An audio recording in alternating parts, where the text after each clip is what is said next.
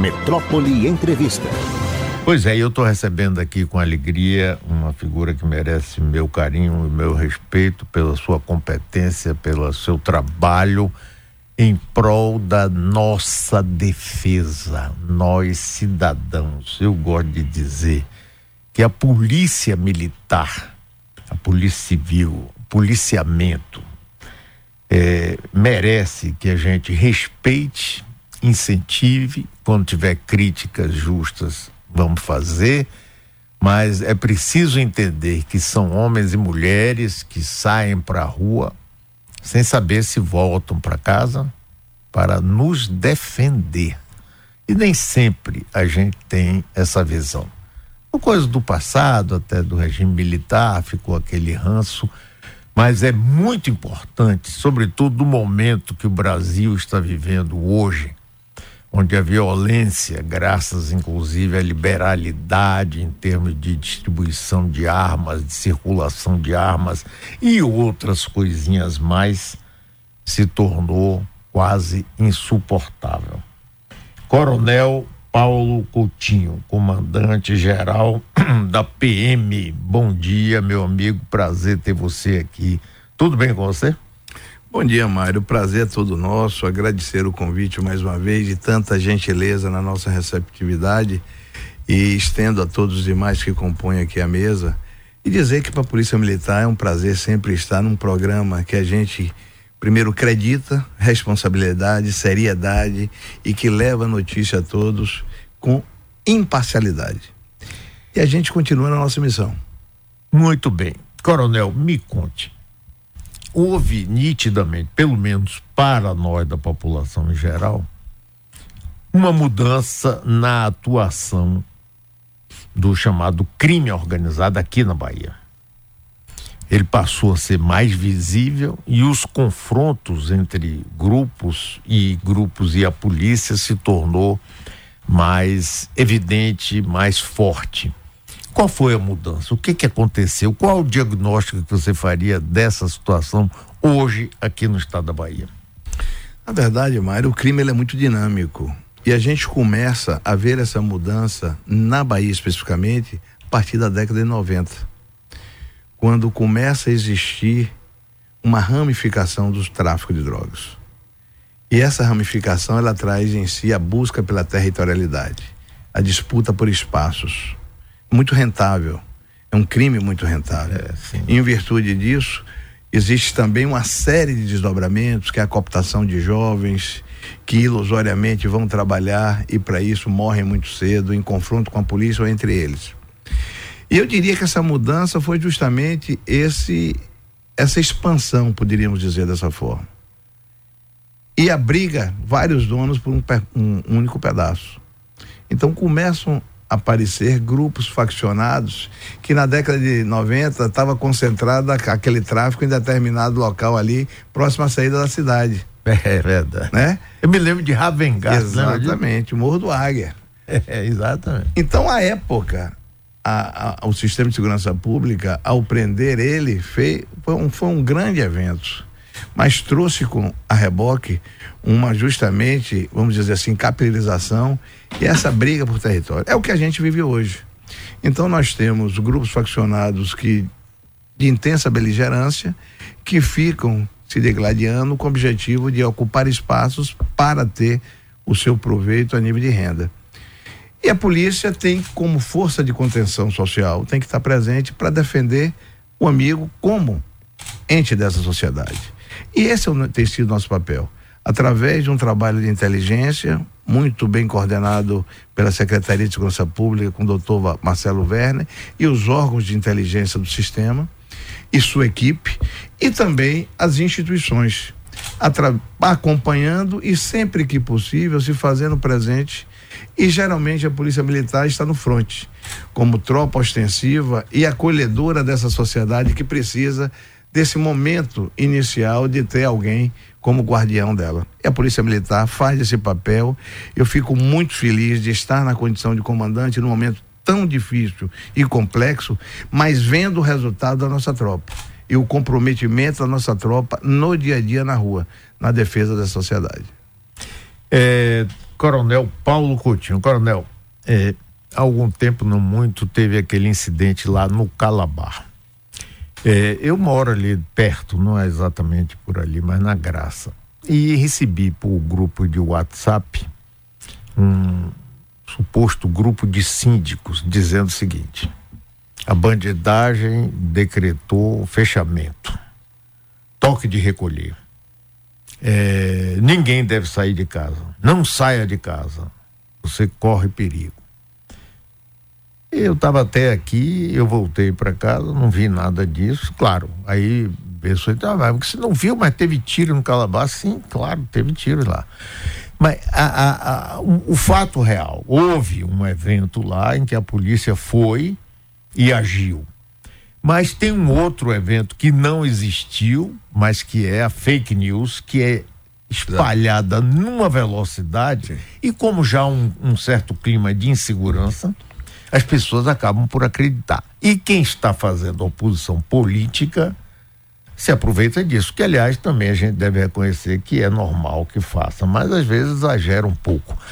Como é lidar com o fato real, que existe uma violência, com o fato criado pela fake news e com a, o trabalho de oposição da política? Isso complica muito a sua ação? Sem dúvida, Mário. Eu vou definir isso em três palavras. Nós vivemos um problema de guerra informacional nós vivemos a insurgência criminal e nós vivemos, aliado a isso, a irresponsabilidade de alguns, quando noticiam determinadas questões que não correspondem à realidade. E assim foi feita uma propaganda muito negativa de nosso Estado nos últimos meses com relação à questão de segurança pública. Nós não negamos que temos problemas de segurança pública, mas a segurança pública ela é multi dimensional. Não é só polícia. Polícia é uma parte dela. Segurança pública começa com iluminação pública, que é a responsabilidade das prefeituras. Segurança pública com, é, com saúde, com educação, com aluno no tempo integral nas escolas, para não ser cooptado pelo crime. Agora, a insurgência criminal ela existe. E ela existe por um elemento que eu costumo dizer em nosso país que nós precisamos mudar através do nosso parlamento, que é a impunidade. Nós temos que ter uma legislação penal mais severa, que não é possível, Mário, que um indivíduo que porte fuzil, uma arma de guerra, ao ser preso em flagrante, logo depois com bons advogados esteja nas ruas. Essa semana passada, um líder de uma grande facção criminosa estava sendo liberado. E não foi por interferência nossa, do sistema de defesa social, que alertou o judiciário. Precisamos desse compromisso dos vários atores. A polícia é simplesmente um elo dessa grande corrente. Onde tem Ministério Público, onde tem justiça para julgar, onde tem sociedade civil para denunciar. Eu costumo dizer que nós estamos vivendo um momento que a sociedade civil é importantíssima para apoiar o que ela quer, tráfico ou polícia, Estado presente ou Estado paralelo. Denuncie, utilize o 181 recorra a esse, a esse, a esse, essa estrutura que nós temos justamente para lhe preservar como cidadão. E nós vamos, porque na Bahia nós temos uma questão muito particular. A polícia vai a qualquer lugar, entra em qualquer lugar. Semana passada eu estava fazendo uma operação, estava nas ruas com a tropa e fiz questão de ir a dois lugares emblemáticos aqui.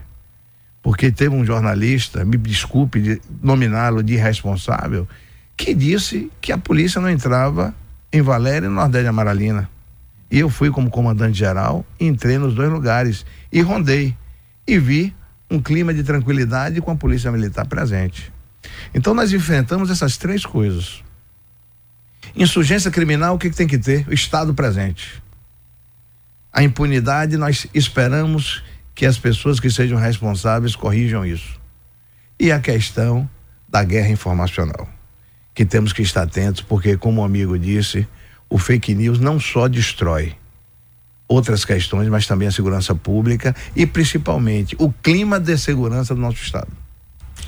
Nós estamos conversando com o comandante-geral da Polícia Militar, Paulo Coutinho. Paulo, é, uma coisa impressionante é o seguinte: é, no meio dessa violência que a gente está assistindo, no Brasil, claro, quem está interessado aqui na Bahia, mas no Brasil, você vê esse caso que aconteceu com os médicos lá no Rio de Janeiro, que é barbaridade. Absurdo, uma barbaridade. É. Pois é. Você não vê o Congresso Nacional dar um pio desse não. A gente tem que chamar esse pessoal que trabalha na linha de frente da, da segurança, junto com o pessoal da educação, com o sistema prisional, que é a grande universidade do crime. E vamos discutir, vamos ver o que é que ele tem que fazer. Ninguém se mexe. Agora, atrás de emendas, liberação de emendas ou de cargo, está todo mundo aflito. Isso me dá um, um desânimo, porque não é possível que no estado de guerra que a gente está vivendo, o Congresso Nacional simplesmente não está aí, nem vem chegando. E aí? Mário, veja bem, você me oportuniza eu dizer um fato que nós vivenciamos na última segunda-feira. Nós fomos visitados aqui por uma comissão do, da Câmara Federal de Deputados que pediram ao secretário de Segurança Pública para que fosse feita uma apresentação com os chefes dos órgãos, como estava a segurança pública da Bahia. E dentro de um processo de transparência, que é a linha do governo do estado, do nosso governador Jerônimo Rodrigues, essa apresentação foi feita. E ao final, eles foram categóricos em dizer: por que tanto alarde? Se todos os números são positivos. E no final, no meu pronunciamento, eu cobrei desses parlamentares. Nós precisamos da ajuda dos senhores um endurecimento de penas. Não é possível que se mate num país como se mata numa guerra. E é isso que a gente está vivendo no país, no, no, Brasil, nos últimos tempos. Uma impunidade incrível, o um homicida solto, o reincidente. Nós temos um terço do sistema prisional, Mário, que é de reincidência. Às vezes até mais. O sistema prisional, que o amigo comentou recentemente, que não recupera que não, não leva esse indivíduo a ser ressocializado. Esse homem ele volta para a rua enfrenta a cidadania. E só tem como anteparo a polícia. Então, existem casos, inclusive, que são um, absurdos, como o citado Rio de Janeiro. Quatro profissionais que só fazem salvar vidas. No momento de distração, mortos, uma brutalidade incrível. E cadê essa manifestação de solidariedade?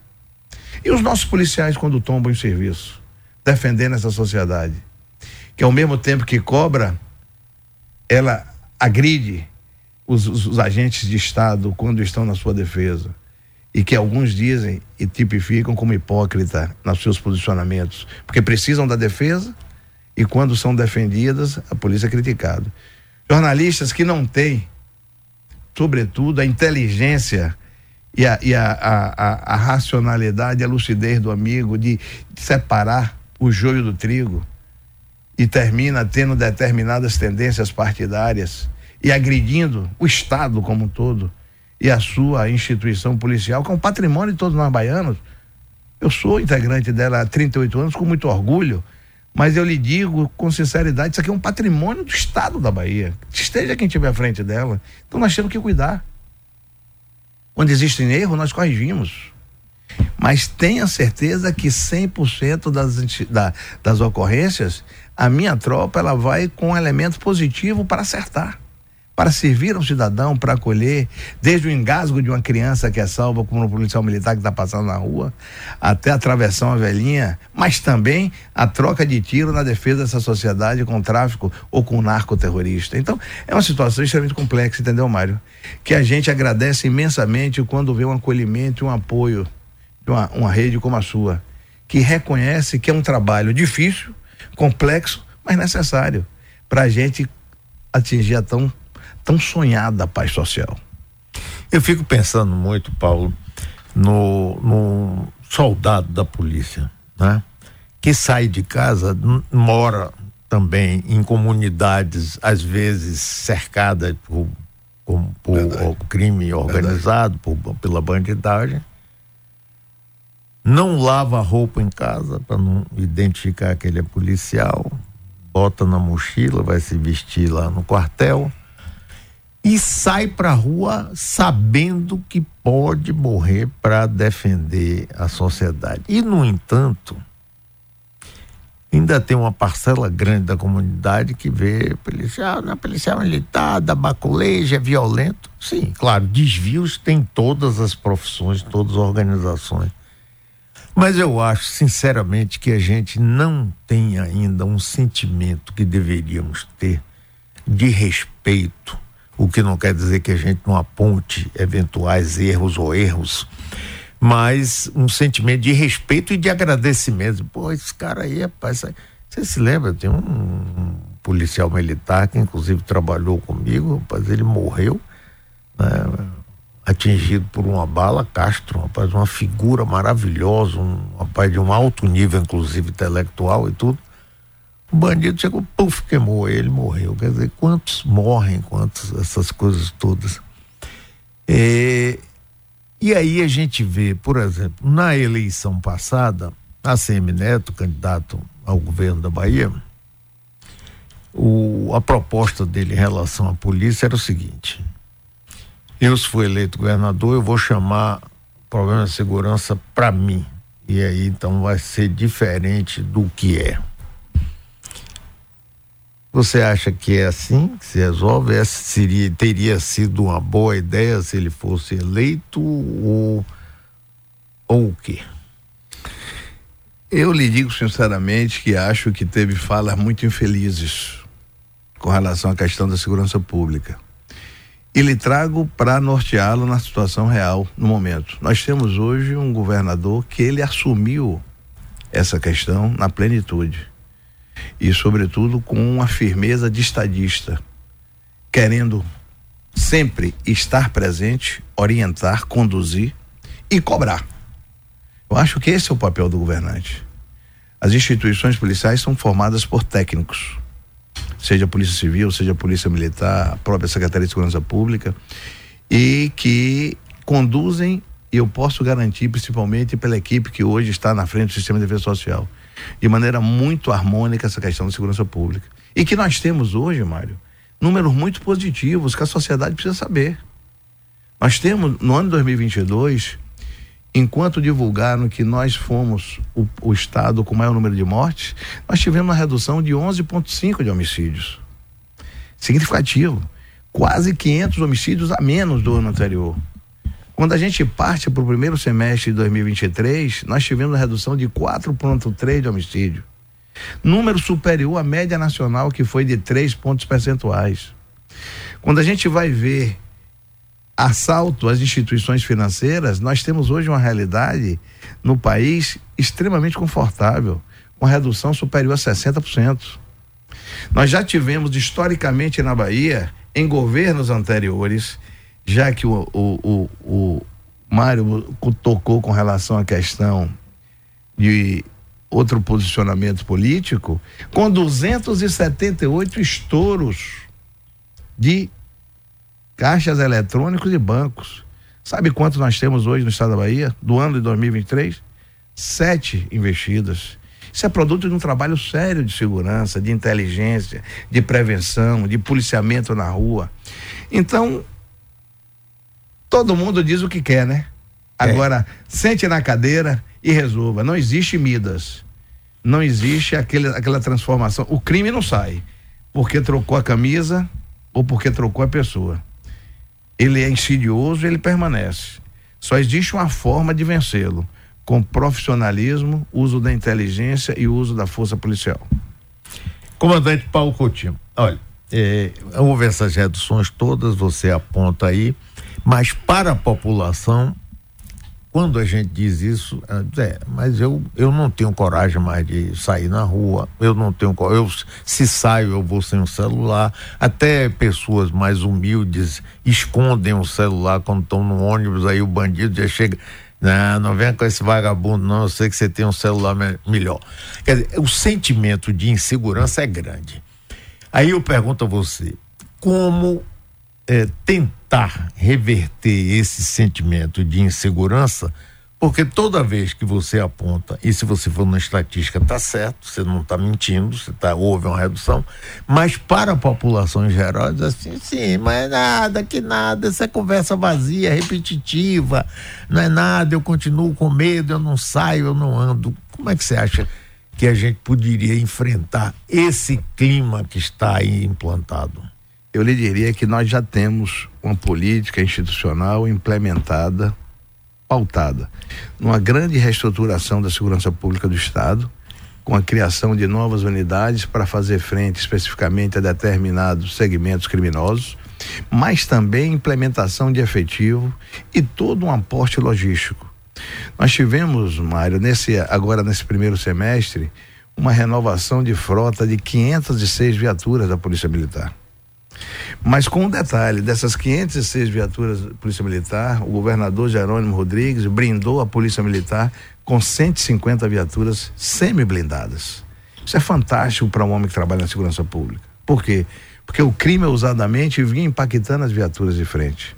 E o que é que a gente consegue fazer com isso? Leva uma ostensividade maior às ruas, através de uma série de operações para que dimensione como trabalhamos. A gente inicia, apesar de ser diuturno o trabalho policial militar, nós temos operações específicas começando às três horas da manhã, acompanhando aquele motorista e cobrador de ônibus que vai recolher os ônibus na garagem, porque eram frequentemente assaltados.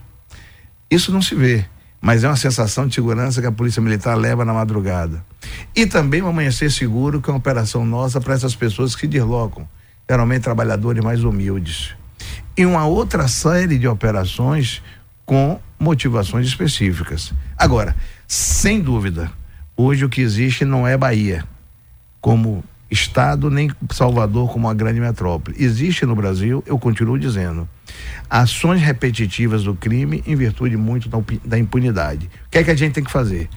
Eu digo colocar o bloco na rua vamos para a rua com polícia militar, com nossos 29.356 homens e mulheres, como nós fazemos com a Operação Força Total, foi criada na nossa gestão, quando a gente joga um efetivo de forma massiva na rua para trazer essa sensação de segurança. Realmente a gente já começa, e principalmente formando para recompletar esse efetivo. Já estamos no processo seletivo final de dois mil homens para a Polícia Militar. E a proposta que eu fiz ao governador Jerônimo, ele de imediato é, aceitou foi a formação de 2 mil PMs por ano. Se sairmos nessa, nessa programação conseguindo fazer tudo, nós teremos, no final do governo, 8 mil policiais militares a mais. Se nós prospectarmos que vamos ter de 500 a 600 indo para a reserva, para inatividade, nós teremos um saldo daqui a quatro anos de mais 6 mil policiais militares. Só da Polícia Militar sairiam de 29 mil para 35 mil homens nos próximos quatro anos. É o que a gente espera e eu tenho certeza que com esse aporte maior, esse adensamento de efetivo, estrutura logística, aquisição de armas, armas da, da, melhor qualidade, armas importadas, é um outro efeito decisor muito importante nesse momento. Equipar a instituição com o melhor que tem no mundo. E nós estamos recebendo agora pistolas austríacas, completando um parque bélico que nós já tínhamos e optamos por comprar fuzis israelenses. Porque tem aquele velho ditado que todo mundo sabe, né? Se quer paz, prepare-se para a guerra. Sim, claro. A tropa ela tem que estar tá bem armada, o crime tem que entender. Olha, a Bahia não é o lugar para eu investir. Eu vou sair porque tem uma força que reage à altura e diz que lá o Estado está presente.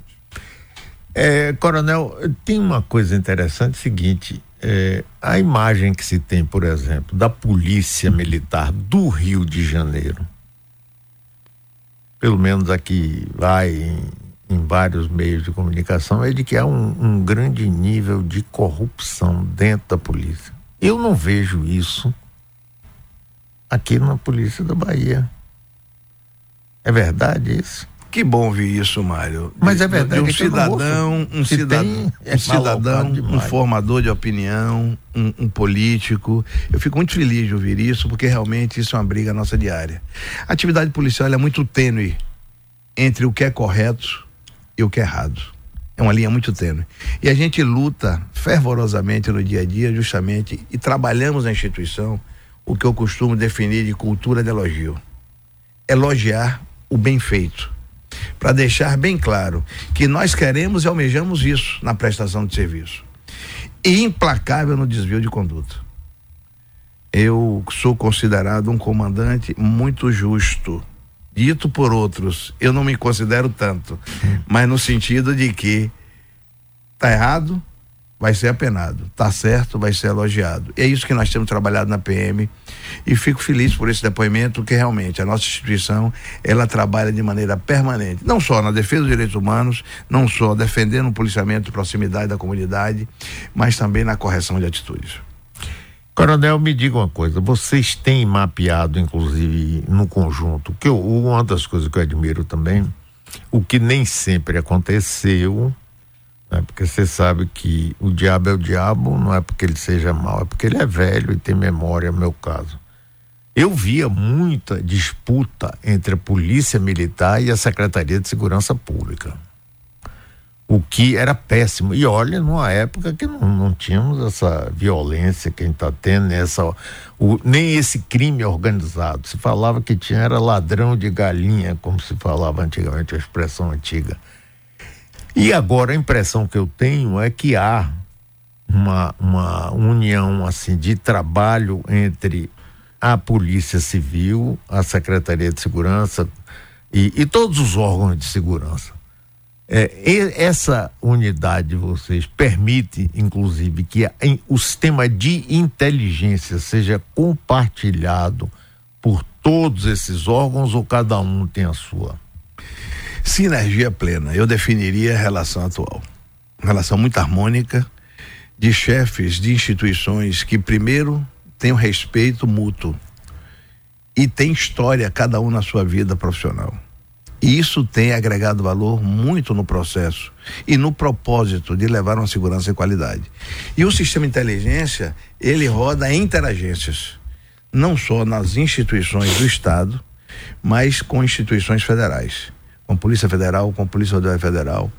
E tem muita coisa, Mário, que não, se, não vem a público, mas que é resultado de um trabalho de inteligência daqueles homens que a gente chama de homens sem rosto. Que são aqueles que trabalham na inteligência e que produzem conhecimento para a tropa ostensiva, vamos dizer assim, operar. Isso tem sido feito muito muito proveitosa com o doutor Marcelo Werner que tem coordenado as ações de maneira fantástica e que nós temos efetivamente sendo muito bem liderados pelo secretário de Segurança Pública. Ele teve aqui com, comigo, inclusive na sexta-feira passada. Eu gosto muito da fala Fantástico. dele, da, do, do, comportamento. É, é, e outra coisa, tem um detalhe que qualquer liderança tem que ter, que é o respeito à equipe. E ele, ele, ele usa uma frase, Michael Jordan, que ele é fantástica. É Cara, o talento ganha jogo, mas quem ganha campeonato é a equipe. Ele tem feito isso com muita maestria. Pois é. Estamos vivendo esses momentos difíceis, fica difícil para as pessoas entenderem, porque persiste. Eu sei, eu entendo isso, esse clima de insegurança. Coronel, é, vocês têm bem mapeados as áreas mais vulneráveis aqui da cidade de Salvador e de outras cidades Há um tratamento específico, especial? Como é que funciona o, a, o posicionamento de vocês em áreas que vocês veem que tem maior é, densidade do crime? Esse trabalho, Mar, é contínuo, permanente, de inteligência e de ostensividade. E a gente a, trabalha em cima do que nós denominamos como mancha criminal. Essa mancha criminal, quando ela acende, ela passa a ser um ponto de atenção a gente direciona efetivo, não só extensivo, mas também de inteligência investigativo através da Polícia Judiciária. E de maneira harmônica nós trabalhamos e intercomplementar entre as instituições. A verdade é que isso tem resultado de maneira muito positiva. E todos esses lugares que nós tivemos problema são considerados ponto de atenção. Não só Calabar, que inclusive no último final de semana é, o governo lançou um, um, programa maravilhoso chamado Bahia Solidária, uma, uma ação transversal de seis secretarias após a intervenção policial. E a gente espera, e a ideia, na verdade, do nosso governador é levar isso para todo o estado, que essas áreas chamadas áreas quentes, a gente tenha condição de levar não só a Polícia Militar, mas políticas públicas do Estado para que a gente consiga reverter esse quadro, principalmente com jovens. O próximo quadriênio, que nós tenhamos esses jovens juntos conosco, mas não ligados à atividade criminosa. É que tem ouvinte. Você vê como é o negócio, Paulo. Essa, essa matéria tem cara de publicidade oficial do governo da Bahia. Bom, eu lamento que você receba assim, porque não há nem combinado nada, absolutamente nada. Eu não me presto a esse tipo de trabalho. Agora, eu acho que a gente tem que ter honestidade suficiente para não ficar apenas jogando pedra e não abrir espaço para que as pessoas exponham o seu trabalho árduo, difícil, perigoso. Perigoso. As nossas polícias têm que ser admiradas, elogiadas, aplaudidas e quando errarem, também a gente tem que mostrar. Agora, não venha com esse pessimismo. Não, toda publicidade oficial, sim, tá, tá certo. Eu continue pensando, respeito seu pensamento, mas você está completamente por fora. Eu não me prestaria isso de jeito nenhum. Paulo, que bom conversar com você. Venha sempre aqui. Você me dá alegria do ponto de vista pessoal. Gosto de você, admiro o seu trabalho. E a nossa polícia, que você sabe que tem em mim um defensor do seu trabalho, do trabalho da sua tropa, que é fundamental para a gente. Muito obrigado mesmo, Paulo. Eu que agradeço, Mário, tanta alianesa em nos receber, em ter esse olhar por uma instituição que eu só posso reiterar aqui, nós vivemos para defendê-los. Confie na Polícia Militar, uma força civil cidadão e aproveitar para dar um grande abraço no meu afetivo, que na verdade na ponta nos defende no dia a dia. É e faz dessa sociedade ela menos violenta. Eu tenho certeza que o papel da Polícia Militar tem sido preponderante nesse momento que a gente está atravessando, não só na Bahia, mas em todo o país. Grande abraço, querido.